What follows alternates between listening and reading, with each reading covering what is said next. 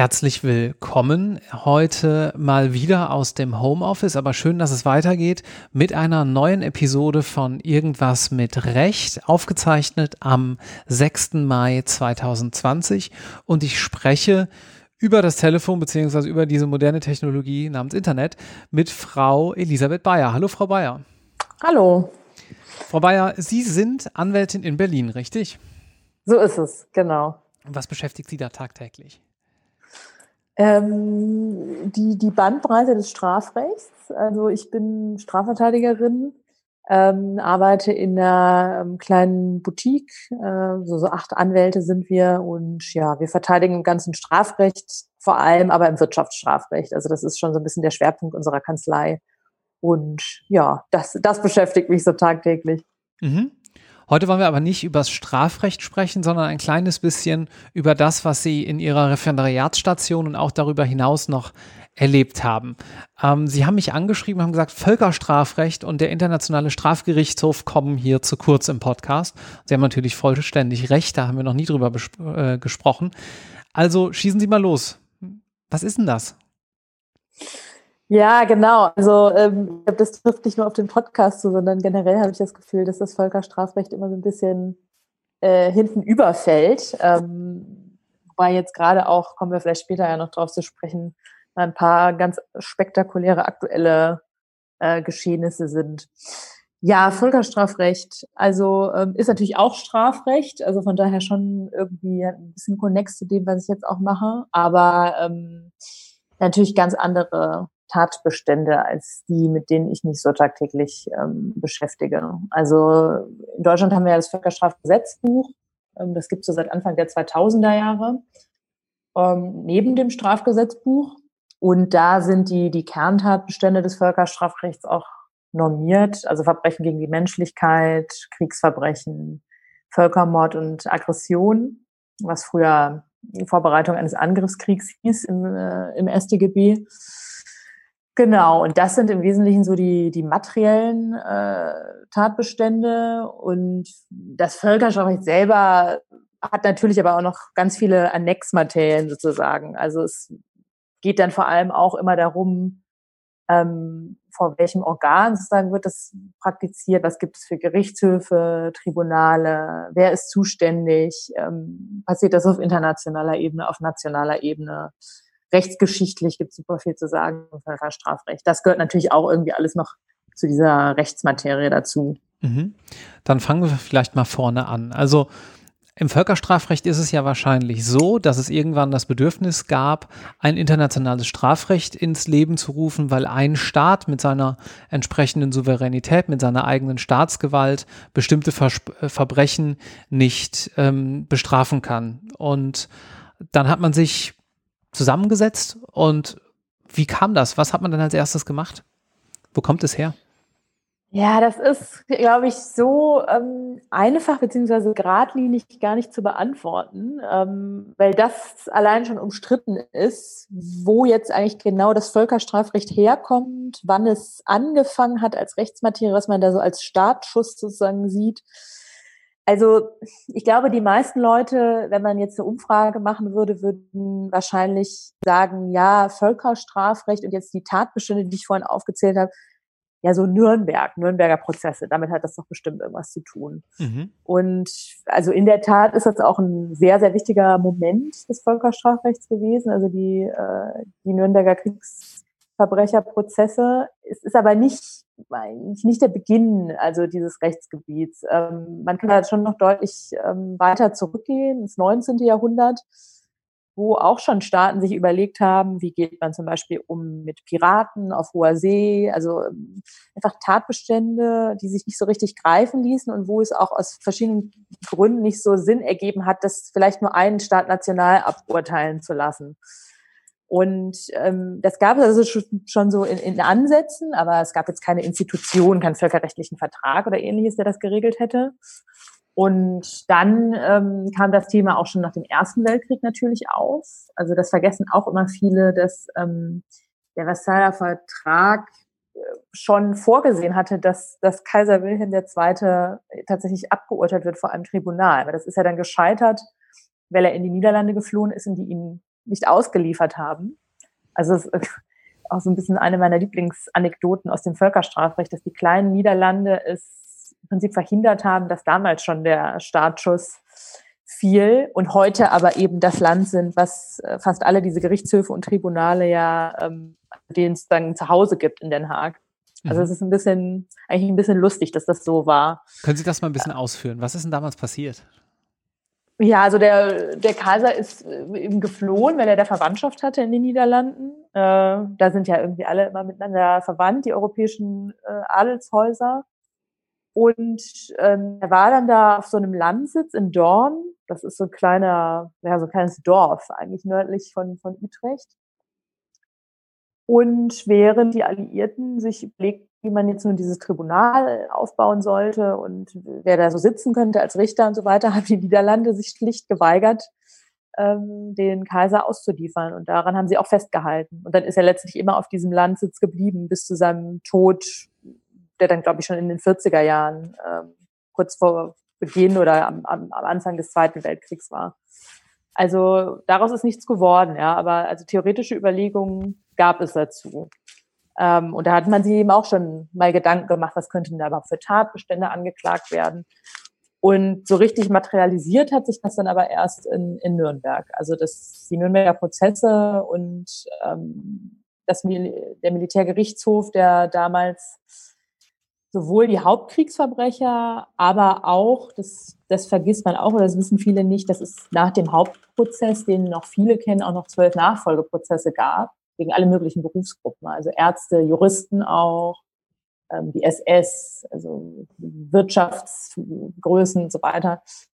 Das war eigentlich dann der erste große Meilenstein, wo auch mal was institutionalisiert wurde. Ähm, aber es war letztlich auch nur isoliert zur Aburteilung dieser Verbrechen. Also es war nichts für die Zukunft, ähm, nichts Permanentes für die Zukunft geschaffen. Ähm, Mhm. Das ist dann letztlich erst in den 90er Jahren eigentlich gelungen, mit, mit dem Rom-Statut, ähm, also dem völkerrechtlichen Vertrag, auf dem auch der, der ICC in Den Haag beruht ähm, und auch zum Beispiel das Völkerstrafgesetzbuch in Deutschland wurde auch als Umsetzungsakt geschaffen, dieses Rom-Statuts. Mhm. Das ist also dann erst Ende der 90er Jahre gelungen. Ähm, es gab dazwischen noch so ein paar Ad-Hoc-Tribunale, nennt man die, also auch wieder für bestimmte Konflikte, Jugoslawien, Ruanda, es gibt auch noch ein paar andere. Aber das die, eigentlich die erste permanente Institution ist eben der ICC, äh, der dann so Anfang der 2000er Jahre, 2002 seine Arbeit aufgenommen hat. Mhm. Das ist übrigens nicht zu verwechseln mit der International Chamber of Commerce in Paris, was wir hier auch schon öfters im Podcast angesprochen haben, Stichwort Schiedsverfahren, sondern der International Criminal Court. Ne? Und auch nicht mit dem äh, International Cricket Council. Ach schön. Der auch gerne mal aufpoppt äh, bei der Google-Suche. Okay, also das heißt, das waren zunächst solche Ad-hoc-Tribunale, weil man gesagt hat, wir brauchen einen gewissen Mechanismus, um hier diese besonders schlimmen Verbrechen auch international ahnden zu können. Kann man das so sagen? Genau. Und es war eben auch alles, was möglich war zu der Zeit. Also man muss es halt auch immer sehen, dass sowas natürlich auch eine wahnsinnige politische Dimension hat. Und letztlich sind ähm, all diese Tribunale und durch Prozesse, die passiert sind in der Vergangenheit, immer auch irgendwie das Kind ihrer Zeit. Ja, also was war möglich, auf was konnte man sich einigen? Ähm, Nürnberg war natürlich möglich, weil das von den Alliierten auch gesteuert wurde. Ähm, die nun mal den Krieg auch gewonnen hatten. Also es war auch klar, dass das natürlich, was sich dort überlegt würde, umgesetzt werden würde.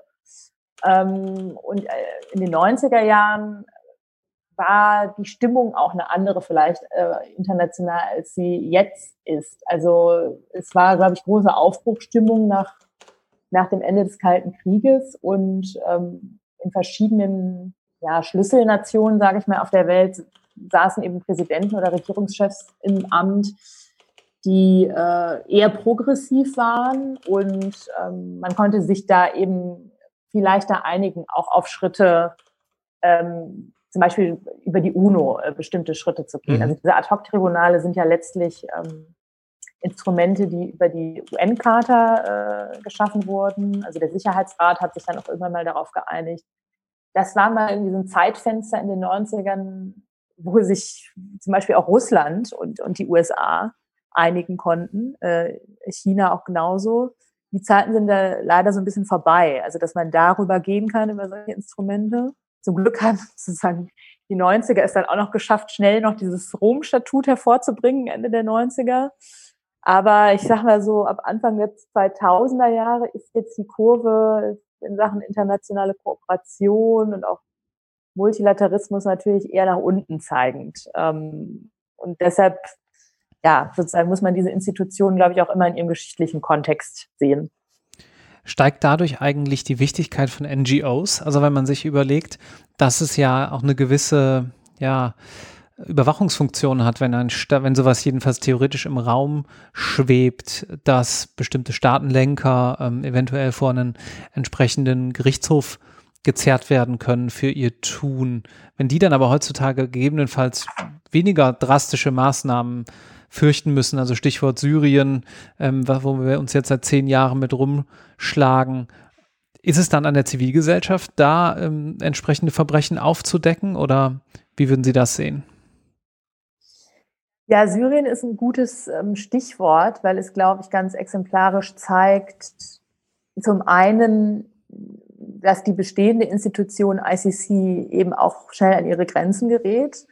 Der Syrien ist kein Mitgliedstaat des ICC, dann kann er sich dieser Situation auch nicht annehmen. Es sei denn, der UN-Sicherheitsrat würde sie überweisen, was er aber nicht tut, weil Russland und China das blockieren seit Jahren. Also da ähm, kommt man nicht weiter auf den Weg. Und was dann stattdessen passiert ist, ist, dass die nationalen Gerichte anfangen, vor allem auch deutsche Gerichte, äh, systematisch äh, Verbrechen zu ermitteln und jetzt auch anzuklagen. Und da spielen NGOs oder die Zivilgesellschaft auf jeden Fall eine sehr große Rolle. Also zum Beispiel in Deutschland der ECCHR, also das, das European Center for Constitutional and Human Rights hier in Berlin, Mhm. Ähm, also eine NGO, die sehr eifrig ist, auf diesem Gebiet Menschenrechte mit juristischen Mitteln durchzusetzen, hat auch systematisch äh, Fälle vor deutsche Gerichte gebracht. Jetzt, wie jetzt zum Beispiel dieser Prozess, in, der letzte Woche in Koblenz angefangen hat, vor dem OLG Koblenz mhm. gegen zwei Ex-Geheimdienstmitarbeiter aus dem Assad-Regime. Da werden also ähm, sozusagen Opfer, Betroffene gebündelt, es werden Zeugenaussagen gesammelt, es wird auch über das Instrument der Nebenklage viel gearbeitet. Und ähm, es gibt ganz viele solche Organisationen, die auf unterschiedliche Art und Weise Beweise sammeln und die natürlich, wenn es das gäbe, auch internationalen Gerichten und Tribunalen zur Verfügung stellen würden, aber momentan eher nationalen. Ähm, neben, neben NGOs im Übrigen auch einige UN-Instrumente. Also die UN versucht dann doch wieder so über die, über andere Hintertüren zumindest Beweise zu sammeln. Also es gibt in Genf so eine ähm, Einrichtung, die auch im, im Syrien-Konflikt Beweise sammelt. Also da gibt es ganz viel, ja, so Mosaiksteine, die in solchen Verfahren dann zusammenkommen, die aber ja sehr anders dann arbeiten oder sehr viel fragmentarischer sind, natürlich, als es jetzt eine fest eingerichtete Institution ist. Hm. Verstehe. Dann lassen Sie uns im Folgenden ein kleines bisschen über Ihren Werdegang sprechen und wie Sie eigentlich dahin gekommen sind, sich mit dem internationalen Völkerstrafrecht zu beschäftigen und gleichzeitig dann vielleicht auch noch mal ein kleines bisschen über die Tätigkeit am Internationalen Strafgerichtshof. Was hat Sie dann in diesem Rechtsgebiet fasziniert? Wann hatten Sie das erste Mal Kontakt damit?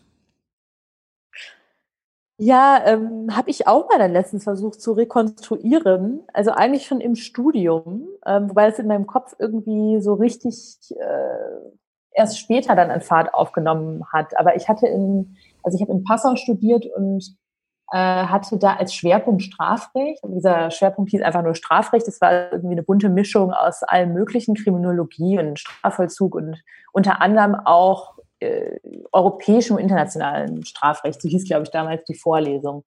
Und ich war damals äh, studentische Hilfskraft am, am Lehrstuhl von Professor Esser, der auch ähm, im europäischen und internationalen Strafrecht forscht. Und das war eigentlich so der erste Kontakt. Das war aber ganz wenig Kontakt, weil das wirklich nur ein Modul, ein Seminar in, unter vielen war.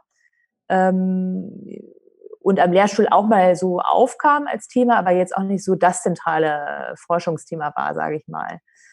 Und dann mhm. eigentlich als nächstes wieder im Referendariat. Ähm, das war aber auch irgendwie mehr so ein Zufall. Also ich muss sowieso feststellen, dass manche Dinge, wenn man so nach, im Nachhinein drauf guckt, wie ist man dazu gekommen, dann ist vieles irgendwie so zufällig doch gekommen. Also ich hatte mir überlegt, was ich in der Wahlstation machen will und wollte unbedingt ins Ausland gehen. Viele sind ja dann irgendwie was Auswärtige Amt, dann irgendwelche Botschaften oder so. Und ich habe überlegt, was kann ich machen und sprach dann mit einem Freund und ehemaligen Kollegen auch aus Passau, der gesagt hat, guck dir doch mal, du hast doch auch mal so Völkerstrafrecht gemacht irgendwie in, in, in Passau. Guck dir doch mal diese Institutionen und Gerichtshöfe an, was es da so gibt. Ich habe da auch mal ein Praktikum gemacht vor Jahren in Den Haag. Und irgendwie war mir dieser Gedanke überhaupt nicht gekommen vorher. Und ähm, dann habe ich da so ein bisschen angefangen zu recherchieren. Mhm. Und all diese Gerichtshöfe und Tribunale in Den Haag haben sehr umfangreiche Internship-Programme. Das ist, äh, wenn man ehrlich ist, auch so ein bisschen, wovon die leben, beziehungsweise ähm, wodurch die auch so ein bisschen mangelndes Personal in der einen oder anderen Abteilung kompensieren. Also es gab wahnsinnig viele Interns äh, überall, überhaupt in Den Haag. Also Den Haag hat ja auch noch viele andere internationale Organisationen, die jetzt nichts mit Völkerstrafrecht zu tun haben. Also das ist eine totale Industrie da fast schon. Und dann bin ich da an den ICTY damals gekommen, also an das Jugoslawien-Tribunal, wo ähm, damals auch ein deutscher Richter war, Christoph Flügge, mhm der damals in der Kammer saß, die das Mladic-Verfahren geführt hat. Also Ratko Mladic mhm. war sozusagen der, der militärische Führer ähm, der bosnischen Serben im, im Jugoslawienkrieg. Und da war ich dann in der Wahlstation, drei Monate in Den Haag. Und das war super. Also es hat mir super gefallen. Es war auch wirklich ein außerordentliches Glück, dieses Team, muss man sagen. Sehr, sehr nettes Team. Ähm, so tolle Zusammenarbeiten auch, also tolle Richter und es war echt, äh, war auch noch im Sommer dann natürlich zufällig. Das hat dann auch dazu beigetragen, glaube ich, dass man das in guter Erinnerung hat. Ähm, irgendwie ein Sommer am, am Meer in Den Haag war natürlich auch schön. Und dann, da war ich dann eigentlich erst so ab dann richtig angefixt, würde ich sagen. Und dann, dann habe ich nochmal nach dem Referendariat ein LLM gemacht äh, in London an der LSI ein Jahr und habe da auch bin dann da mal so ein bisschen mehr in die völkerrechtliche Schiene gegangen. Nicht nur Völkerstrafrecht, aber auch.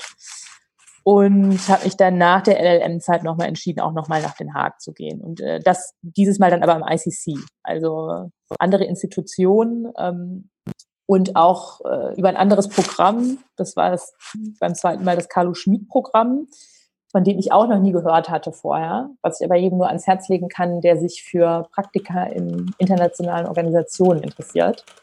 Also das ist ein ganz breit gestreutes Programm vom DAD und der Studienstiftung und der Mercator Stiftung, die eben deutsche internationale Organisationen bringen wollen, wir den Anteil in Deutschen da ein bisschen erhöhen wollen, weil das auffällig ist, dass Deutschland ganz oft das größte Geberland ist finanziell für diese Institution, aber ähm, das Personal das überhaupt nicht widerspiegelt. Also es, mhm. andere Länder sind da sehr viel besser vertreten. Ich glaube, ja, weil der deutsche Jurist zumindest auch vielleicht im Schnitt gerne lieber in Deutschland bleibt und nicht so häufig über Landesgrenzen hinausgeht, weil das Studium auch ja fixiert ist darauf in Deutschland. Und das versucht dieses Programm eben zu ändern äh, und hat da ganz viele Praktikumsplätze. Es gab über 150 Stück immer pro Programm, äh, auf die man sich bewerben kann. Man kann sich aber auch einen eigenen Praktikumsplatz suchen und dann ähm, versuchen, sich den finanzieren zu lassen von dem Programm. Ähm, muss man dann einen Auswahlprozess durchlaufen und so weiter. Also wer schon mal ähm, beim DAD was gemacht hat, weiß, wie das immer abläuft, diese, diese Auswahlrunden. Und das war dann eine Stelle am ICC für ein halbes Jahr. Und zufällig wieder beim Deutschrichter Bertram Schmidt, der früher also auch BGH-Richter war, ist momentan der deutsche Richter am ICC und äh, führte dort die Strafkammer, die sich mit dem Ongwen-Verfahren auch aktuell noch befasst. Und dann war ich dort für ein halbes Jahr. Genau. Mhm. Wir verlinken das natürlich auch alles nochmal, also sowohl das Programm als auch die ganzen sonstigen Infos, denn das immerhin gibt es jetzt hier neu in Zeiten von Corona, dass es ordentliche Show Notes gibt, wo ihr dann auch in dem Podcast-Player eurer Wahl das Ganze nachlesen könnt. Aber zurückkommen würde ich gerne nochmal auf die Tätigkeit am ICC. Wie sieht das denn genau aus? Was kann man denn da machen, wenn man Referendar, Referendarin beziehungsweise dann nachher wissenschaftlicher Mitarbeiter ist? Was macht man da alltäglich? Ja, das kommt sehr darauf an, wo man eingeteilt ist. Also das, man muss sich das ein bisschen anders vorstellen als in Deutschland, wo das vielleicht auch sehr viel getrennter ablaufen würde. Der ICC ist also eine ziemlich große Organisation, ich glaube mit so rund 1000 Mitarbeitern, ist also ein Riesengebäude wo im Prinzip alles, was jetzt mit diesen völkerstrafrechtlichen Verfahren zu tun hat, äh, untergebracht ist. Also es gibt ein äh, Registry, was man in Deutschland äh, so mit Geschäftsstelle übersetzen würde, was dem aber überhaupt nicht gerecht wird. Also es ist im Prinzip die komplette Verwaltung des Gerichts und auch das, was eine Geschäftsstelle in Deutschland übernehmen würde an einem Gericht, also Eingang, Ausgang, Sortierung von Beweismitteln. Das alles macht das Registry ähm, Personalabteilungen aber auch und so weiter. Also die halten sozusagen den Laden da am Laufen. Und dann gibt es ähm, die Prosecution natürlich, also die Anklagebehörde, die Chambers, die Kammern, also da, wo die Richter sitzen und die Defense, also Verteidigung, aber alles eben untergebracht in einem Gebäude. Also natürlich getrennt voneinander, ja, und auch hat, natürlich hat nicht jeder in äh, auf jeden Flügel Zugriff. Also es wäre ja auch abstrus, wenn irgendwie die Anklagebehörde zur Verteidigung reinlaufen könnte und andersrum. Aber äh, letztlich ist das alles eine Organisation und äh, was auch ein bisschen anders ist als in Deutschland und das daraus ergibt sich dann ein bisschen auch die Tätigkeit, dass all diese Abteilungen neben ich sag mal, also zum Beispiel bei der Prosecution würde man jetzt denken, ja, da arbeiten nur Staatsanwälte, ja, und bei den Kammern nur Richter und bei der Verteidigung nur Verteidiger. All diese Abteilungen haben auch nochmal sogenannte Legal Officers, die für sie arbeiten. Mhm. Also das ist, würde ich sagen, vergleichbar in Deutschland vielleicht mit so einer Art Referent, äh, der in einem Ministerium arbeitet. Und die arbeiten äh, den Abteilungsleitern, wie man das jetzt auch übersetzen mag auf Deutsch, zu. Ähm, und das ist ein ganz erheblicher Unterschied, weil in Deutschland hat ein Richter keine wissenschaftlichen Mitarbeiter oder keine Referenten, die ihm zuarbeiten. Dort machen aber eigentlich die Legal Officer die Hauptarbeit. Also die, die, die Staatsanwälte treten, wie das zum Beispiel auch im angloamerikanischen System üblicher ist, ähm, hauptsächlich vor Gericht auf und gegen hinter den Kulissen, also die ganzen Sachen aufarbeiten, auch Entwürfe schreiben und so weiter. Das machen alles diese Legal Officers. Und das, äh, also eine Tätigkeit vergleichbar zu der eines Legal Officers macht man eigentlich da. Also das war zumindest so wie meine Vorgesetzten jetzt sozusagen meine Stellen da interpretiert hatten. Also klar muss man sich da auch irgendwie erstmal rantasten und kriegt am Anfang ein bisschen einfachere Aufgaben, aber wenn man sich da reinfuchst und nach ein paar Monaten macht man eigentlich, wenn man Glück hat, ja, und eine Abteilung landet, die einen das auch machen lässt, macht man das Gleiche wie solche League Officer. Also ich war ja beide Male in den Kammern, sowohl am ICTY als auch am ICC da also vor allem ja, Beweismittel auswerten, Beschlüsse schreiben, ähm, vielleicht schon Portionen des Urteils, Entwürfe vorbereiten. Ähm, man darf auch mit in die Verhandlungen. So, also es ist wirklich super breit gefächert und hängt eben auch total davon ab, in welcher Abteilung man da landet. Aber man kann sich auch auf diese verschiedenen Abteilungen konkret bewerben, wenn man da jetzt ein spezielles Interesse hat. Mhm. Das heißt, der bzw. die Angeklagten haben gar keine selbst ausgewählte Verteidigung. Verstehe ich das richtig? Doch, die ist selbst ausgewählt, die Verteidigung. Also natürlich gibt es das Recht genauso äh, dort wie auch hier. Mhm. Ähm, es gibt auch eine Pflichtverteidigung. Also wenn, wenn sie zum Beispiel finanziell sich keine eigenen Anwälte leisten können, oft ist es auch so eine, eine Kombination. Ähm, aber diese Verteidiger, auch wenn sie selber ausgewählt sind, also denen werden zumindest Büros bereitgestellt in diesem Gebäude. Okay. Ich glaube jetzt nicht, mhm. dass sie dazu gezwungen werden, die auch wahrzunehmen. Die könnten sicherlich auch irgendwo anders in Den Haag sich was anmieten. Aber äh, sie sind schon äh, in gewissem Maße Teil dieser Organisation, sind natürlich trotzdem unabhängig. Ähm, also beim ICC habe ich von diesem ähm, Verteidigungsflügel sozusagen des Gebäudes nicht so viel mitbekommen, weil der relativ weit von uns weg war. Aber beim ICTY äh, war das etwas enger alles. Das ist dann wirklich, man hat eine Karte, ja, und kommt dann in bestimmte Gänge und Flügel rein, in andere nicht. Also das ist schon separat, dass das natürlich eine Unabhängigkeit gewährt ist. Aber ähm, auch das Finanzielle, je nachdem, ne, wie, der, wie der Angeklagte das handhaben will, wird eben in bestimmten Fällen dann der Pflichtverteidigung auch, auch über diese Organisation geregelt. Was ja in Deutschland letztlich auch nichts anderes ist. Der Staat würde das ja auch zahlen, nur wer, würde man das hier, glaube ich, als eher befremdlich wahrnehmen, wenn der Verteidiger jetzt im Gerichtsgebäude mhm. mitsitzen würde mit seinem Büro. Ähm, das ist auch so ein bisschen komisch, gewöhnungsbedürftig am Anfang, aber letztlich, solange man es natürlich schafft, da trotzdem an den nötigen Stellen eine Barriere zu schaffen, äh, gibt es da kein grundsätzliches Problem, glaube ich. Das ist auch, soweit ich weiß, im sonstigen europäischen ähm, Ausland aus unserer Sicht äh, gar nicht so unüblich. Also in Skandinavien, aus Dänemark zum Beispiel, weiß ich, dass das da jedenfalls beim obersten Gericht auch ungefähr so abläuft. Naja, ah hm. okay. Ähm, übrigens ganz interessant, ähm, wo Sie gerade eben Den Haag und die ganzen äh, örtlichen Sachen ansprachen. Der IGH, der Internationale Gerichtshof, der ist ja im Friedenspalast, wenn ich mich recht entsinne, oder? Genau. Den gibt es nämlich auch noch in Den Haag. Der wird auch gerne mal verwechselt mit dem ICC, beziehungsweise es besteht da eine große Enttäuschung. Also oft, wenn ich Besuch bekommen habe, äh, dachten die Leute, dass der ICC in diesem Friedenspalastgebäude wäre, was viele kennen, weil es ja auch sehr spektakulär mhm. aussieht. Äh, leider muss ich sie dann enttäuschen. Also der ICC, ich finde das Gebäude, das neue Gebäude des ICC auch sehr schön, aber es ist halt ein moderner Bau. Und äh, genau, er ist eben auch nicht zu verwechseln äh, mit dem IGH. Also der IGH äh, entscheidet über völkerrechtliche Fragen innerhalb äh, des UN-Systems. Es ist also auch ein UN-Gericht. Der ICC hat nichts erstmal mit der UN zu tun. Also der ist dann natürlich irgendwie mittelbar verbandelt über diesen Überweisungsmechanismus Sicherheitsrat, aber das ist kein äh, Gerichtshof der UNO. Ja. Der wurde auch nicht geschaffen von der UNO. Also das, das ist eigentlich das Hauptunterscheidungskriterium. Und der, der, der IGH be beschäftigt sich halt eher mit allgemeinen völkerrechtlichen Fragen. Also, was weiß ich, irgendwelche Grenzstreitigkeiten ähm, oder ähnliches.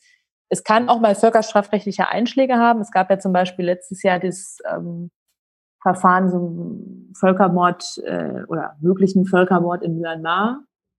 Ähm, letztlich, weil es dann aber auch wieder um völkerrechtliche Verträge da ging, also um die, um die ähm, Völkermordkonvention in dem Fall. Also Anknüpfungspunkt sind immer Auslegungen bestimmter völkerrechtlicher Instrumentarien, wohingegen der, der ICC sich wirklich nur mit dem Rom-Statut und dem Völkerstrafrecht beschäftigt. Mhm.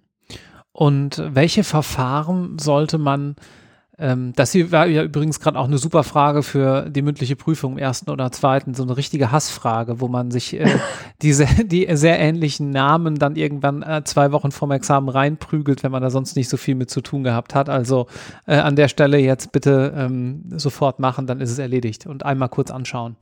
Ähm, welche Verfahren sollte man denn gegebenenfalls kennen? Also jetzt losgelöst vom Examen, aber so ist ja auch eine Allgemeinbildungsfrage. Klar, Nürnberger Prozesse haben wir schon angesprochen, unmittelbar ähm, nach dem Zweiten Weltkrieg oder ein paar Jahre danach, aber das ist natürlich auch ein historischer Prozess von gewisser ja, Tragweite und Wichtigkeit, aber es gab ja auch viele in jüngerer Vergangenheit. Also wir hatten eben schon mal Serbien gestreift, aber vielleicht könnten Sie schon äh, noch mal einen kleinen ja, Abriss geben, was der ICC in den letzten Jahren so bearbeitet hat. Genau, also die ähm, Jugoslawien-Geschichte war ja auch, wie gesagt, ein ähm, separates äh, Tribunal. Da gab es den ICC noch gar nicht.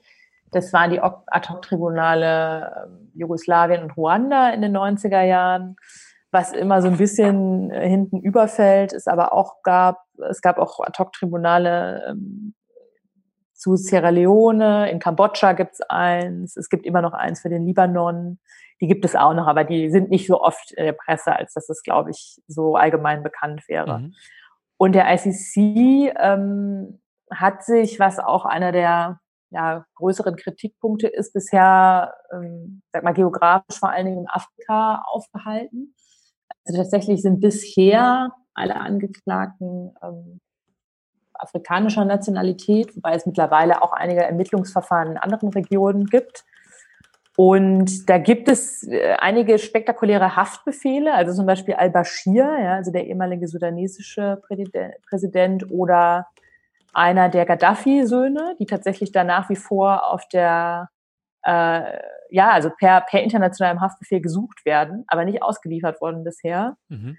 Ähm, aktuell, wie ich vorhin schon erwähnt habe, in der, in der Kammer von Herrn Schmidt äh, verhandelt wird das Ongwen-Verfahren. Das ist der Name sagt jetzt vielleicht noch nicht ein was, aber die LRA und Joseph Kony, die Lord's Resistance Army, sagt dann vielleicht schon mehr Leuten was, ja. Also letztlich eine, ja, eine Miliz, ähm, die dort unter der Leitung von Joseph Kony, ähm, das so Anfang der Zehnerjahre war das mal so ein bisschen präsenter, das Thema. Da gab es so eine virale Unwesen, Kampagne, ne? Genau, Kony, Kony 2012, ja, von so, von so einem Amerikaner. Dadurch ist das auch ein bisschen international bekannter geworden. Mhm. Ja, Joseph Kony ist nicht gefasst worden. Also man weiß auch gar nicht, ob er überhaupt noch lebt oder ob er sich irgendwo im Dschungel versteckt. Aber äh, Dominic Ongwen ist gefasst worden und steht dafür auch aktuell eben vor dem ICC. Also das ist ein Verfahren, was aktuell läuft. Und ansonsten gibt es einige Ermittlungsverfahren. Ein ganz heißes Thema momentan ist Afghanistan und Palästina. Also das sind zwei Verfahren, die sich noch ähm, im Ermittlungs- oder teilweise sogar noch einen Vorschritt vor Ermittlungsverfahren, also dass die Anklagebehörde sich überhaupt erstmal entschließen muss, ein Ermittlungsverfahren zu starten, befinden. Und die natürlich, ähm, ja, aus offensichtlichen Gründen sehr viel Wirbel verursachen, weil das hochpolitisch alles ist und es auch genügend äh, Nationen gibt, die da was gegen haben, ja, dass das jetzt Situationen in Afghanistan, Palästina beispielsweise da genauer unter die Lupe genommen werden. Ob es da jetzt je zu Ermittlungsverfahren oder Anklagen kommen wird, steht so ein bisschen in den Sternen. Aber das ist da sozusagen alles in der Pipeline, sage ich mal. Welche Zwecke kann denn so ein Prozess überhaupt noch erfüllen? Ja, das ist natürlich eine ganz große und schwierige Frage, ähm, mit der sich das Völkerstrafrecht generell rumplagt. Ähm, was, was bringen solche Prozesse eigentlich? Also ich bin große Verfechterin davon, das Ganze sehr pragmatisch zu sehen und erstmal zu sehen, was, was geht's hier eigentlich letztlich um Strafprozess. Ja, also ein Strafprozess wie jeder andere, könnte man erstmal sagen, wo also eine, eine Straftat äh, abgeurteilt wird. Ähm, natürlich haben diese Prozesse noch viel mehr Dimensionen. Ähm, weshalb dann auch noch lauter mögliche Ziele da so immer im, Hintergrund rumschwirren, was jetzt dieser Prozess auch noch alles erfüllen soll. Ja. Also vor allem natürlich das große Ziel des Völkerstrafrechts, Kampf gegen die Straflosigkeit, ja, also dass auch ähm, Präsidenten, ähm, Staatsoberhäupter sich nicht sicher fühlen können, wenn sie Verbrechen begehen, dass diese nicht auch irgendwann äh, abgeurteilt werden. Mhm dass sie auch keinen ähm, ja, Safe Haven, sagt man immer im Englischen, also keinen, äh, keinen sicheren Ort sozusagen auf der Welt finden, wo sie sich verstecken können vor ihren Taten. Ähm, viele hoffen auch auf eine gewisse abschreckende Wirkung. Ähm, da habe ich aber ehrlich gesagt große Zweifel, ob das der Fall ist. Also ob Herr Assad jetzt vor dem Fernseher sitzt und das Verfahren vor dem OLG Koblenz zum Beispiel verfolgt in Deutschland und sich denkt, jetzt ähm, lasse ich besser mal äh, das, was ich noch so vorhatte. Da habe ich große Zweifel und auch der Blick in die Vergangenheit zeigt, dass das nicht unbedingt abschreckende Wirkungen hatte. Dann ähm, führen viele die Opferbeteiligung eigentlich so als den Hauptgrund an, ja, also dass man den Opfern eine Bühne gibt, dass, äh, dass die Opfer gehört werden, ähm, dass sie irgendwie das Gefühl haben, das Unrecht, was ihnen geschehen ist, wird irgendwo irgendwie gegen irgendwen wieder gut gemacht. Ähm, was ich noch zwei eher wichtigere Nebeneffekte sozusagen finde, ist, dass es, dass natürlich, äh, wenn es zu einem Urteil kommt, äh, auch offizielle Aufzeichnungen von bestimmten Konflikten geschaffen werden. Also ein Historic Record irgendwie. Man sagt, äh, hier hat zumindest mal ein, ein objektives, unabhängiges Gericht festgestellt in diesem Urteil, die ja sehr lange Sachverhaltsausführungen, also hunderte, tausende Seiten teilweise lang haben, dass dies und das zu dieser Zeit dort passiert ist. Und das ist dann eben nicht mehr so leicht aus der Welt zu kriegen. Es ist auch nicht mehr so leicht wegzuwischen, wenn, wenn das ein Gericht festgestellt hat. Ich denke, das ist noch eine wichtige Nebenfolge. Mhm. Und ähm, idealerweise, und das ist auch eigentlich das Ziel des ICC, was mal gerne vergessen wird, auch so in der Kritik, der ICC würde sich überall einmischen, was ihnen gar nichts anginge. Das ist eigentlich nicht das Ziel des ICC, sondern es gibt den Komplementaritätsgrundsatz. Das heißt, der ICC wird nur tätig, wenn der Staat, in dem die Verbrechen begangen wurden, nicht selber tätig wird. Also natürlich soll das Ziel sein, dass jedes Land das selber aburteilt im eigenen Rechtssystem. Also er wird eigentlich nur tätig, wenn das nicht möglich ist ähm, oder wenn der Staat im nicht fähig dazu ist. Ähm, mittelbar soll das also auch als eine Art Instrument zum Aufbau von einer gewissen Rechtsstaatlichkeit beitragen. Also wenn man jetzt zum Beispiel auf Deutschland guckt, ist halt auch dieser Umsetzungsakt Rom-Statut äh, ins Völkerstrafgesetzbuch äh, auch letztlich eine Folge davon. Ähm, genau. Aber ich bin sozusagen, um das nochmal deutlich zu machen, wirklich da Verfechterin von einem pragmatischen Ansatz. Also erstmal wirklich zu schauen, wir, ähm, wir führen hier letztlich ein Strafverfahren durch. Und es ist schön, wenn dieses Strafverfahren dann auch noch gewisse Nebeneffekte hat. Aber ich glaube, man sollte diese Nebeneffekte oder diese Ansprüche, die auch verschiedene Gruppen daran stellen, nicht so sehr in den Vordergrund stellen, weil das der ICC auch nicht erfüllen können wird. Ja. Und ähm, ich glaube, wenn man weitermacht damit, äh, da solche hohen Ansprüche aus verschiedenster Richtung zu stellen, wird das letztlich eher zu einem Scheitern als zu einem Erfolg führen. Also ich würde das mal ein bisschen runterfahren und mich eher auf, auf die Verfahren, die äh, realistischerweise durchführbar sind, konzentrieren. Mhm. Das ist noch ein schönes, rundes Fast-Schlusswort, denn ich glaube, viele Zuhörerinnen und Zuhörer interessiert nach dieser ähm, interessanten Episode und den interessanten Erzählungen. Was machen Sie eigentlich heute? Sie sind, wir haben es schon angedeutet, in Berlin Strafrechtlerin, aber machen kein Völkerstrafrecht, sondern? Nein, sondern hauptsächlich Wirtschaftsstrafrecht. Also ähm, genau, eigentlich kunterbunt äh, durchs Strafrecht einmal durch, aber wenn man dann natürlich schaut, was ist ein bisschen der Schwerpunkt, ist es schon das Wirtschaftsstrafrecht. Ähm, genau, also ich arbeite dort jetzt seit mehreren Monaten in der, in der Kanzlei ähm, als, als Strafverteidigerin und ja, mach, mache da auch alles von Schriftsätze schreiben zu äh, Vertretung in Hauptverhandlungen, äh, zu Mandanten in der Haft besuchen, was man eben so macht als Strafverteidiger. Mhm. Und Sie wissen ja, das Ganze hier dient auch immer ein bisschen dazu, gute Praktikastellen und Referendariatsstationen zu finden. Kann man da bei Ihnen mitmachen? Ja, klar. Also äh, wir heißen im Übrigen Dankert äh, Bärlein Settele und sind eben eine, eine Kanzlei in Wilmersdorf äh, in Berlin und haben auch regelmäßig sowohl Praktikanten als auch äh, Referendare und Referendarinnen, als auch wissenschaftliche MitarbeiterInnen. Also das ist alles möglich und wir freuen uns immer über motivierte und gute Bewerber, die da vielleicht mal reinschnuppern wollen, vielleicht auch schon ein bisschen Firma im Strafrecht sind. Das ist eigentlich auch nicht so wichtig. Hauptsache, man hat da irgendwie Lust drauf. Also gerne jederzeit melden. Ja, sehr schön, Frau Bayer. Vielen herzlichen Dank für die tatsächlich etwas andere Perspektive, die man auch nicht jeden Tag hört. Und äh, weiterhin alles Gute für Sie und danke, dass Sie das mit uns und den Zuhörern geteilt haben. Ja, sehr gerne. Tschüss. Tschüss.